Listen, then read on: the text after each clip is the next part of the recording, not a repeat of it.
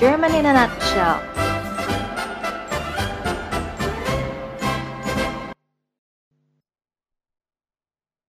Hallo Freunde, herzlich willkommen zu unserem Podcast German in a Nutshell.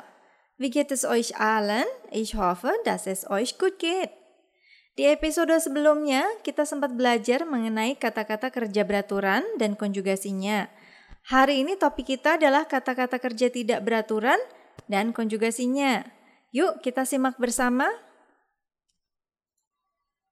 Was machen Sie? Unregelmäßige Verben. Nah, seperti yang Frau minggu lalu sudah bahas, dalam bahasa Jerman kita ada dua jenis kata kerja, yaitu kata kerja beraturan dan kata kerja tidak beraturan. Hari ini kita akan fokus untuk belajar yang kedua ya. Kata kerja tidak beraturan ini kita sebut sebagai unregelmäßige Verben. Beberapa contohnya adalah sebagai berikut. Essen yaitu makan. Fahren yaitu pergi dengan berkendara. Sehen yang artinya melihat. Schlafen adalah tidur. Nehmen yaitu mengambil. Yuk ikuti Frau sekali. Essen. Fahren. Sehen. Schlafen. Nehmen. Kata-kata kerja yang barusan Frau sebutkan tadi adalah bentuk infinitif. Bentuk ini adalah bentuk kata kerja murni yang belum dikonjugasikan atau diubah menurut subjeknya. Jika kita hendak membuat kalimat dengan struktur yang baik, maka kita ubah akhiran en di setiap infinitif menjadi bentuk yang baru yang sesuai dengan konjugasi subjeknya. Mari kita lihat bentuk perubahan kata kerja essen atau makan Ikuti Frau ya. Ich esse. Ich esse. Du isst. Vokal E menjadi I. Du isst. Er, sie, es, ist. Vokal E menjadi I. Er, sie, es, ist. Wir essen. Wir essen. Ihr esst. Ihr esst. Sie plural essen. Fahren yaitu pergi dengan berkendara menjadi ich fahre. Ich fahre. Du fährst. Vokal A menjadi A umlaut. Du fährst. Er, sie, es fährt. Vokal A menjadi A umlaut. Er, sie, es fährt. Wir fahren. Wir fahren. Ihr fahrt. Ihr fahrt. Sie plural dan si formal fahren. Sie fahren.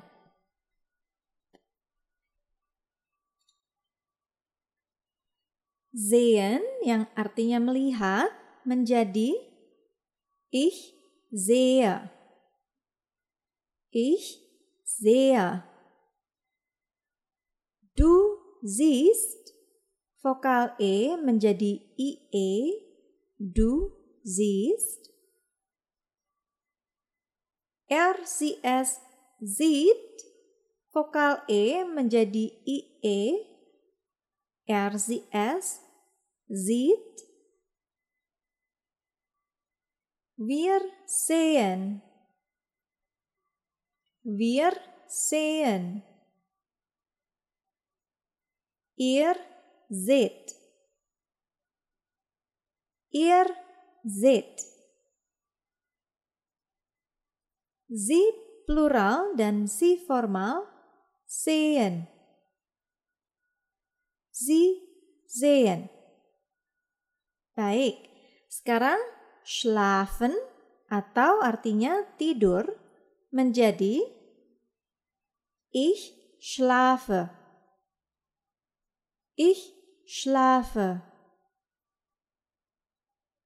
Du schläfst vokal A menjadi A umlaut. Du schläfst. Er schläft. Vokal A menjadi A umlaut. Er schläft. Wir schlafen. Wir schlafen. Ihr schlaft. Ihr schlaft. Si plural dan si formal menjadi schlafen. Sie schlafen. Oke, sekarang kita coba nehmen yang artinya mengambil. Konjugasinya menjadi ich nehme, ich nehme, du nimmst, vokal E menjadi I. Du nimmst. Er nimmt, vokal E menjadi I. Er nimmt. Wir nehmen. Wir nehmen. Ihr nehmt. Ihr nehmt. Sie formal dan si plural nehmen. Sie nehmen. Bagaimana teman-teman? Semoga jelas ya. Episode ini boleh didengarkan kembali untuk mengulang huruf-huruf perubahan tadi untuk setiap subjek. Nah, untuk transkrip konjugasi kata kerja tidak beraturan tadi, boleh disimak penulisannya di kolom deskripsi episode podcast ini. Sekian dulu dari Frau minggu ini. Semoga apa yang Frau bagikan hari ini bisa berguna buat kalian semua ya. Terima kasih sudah belajar bersama Frau. Minggu depan kita akan bahas topik-topik lainnya yang pasti seru banget. So, jangan lupa stay tune di channel kami, German in a Nutshell. Tschüss!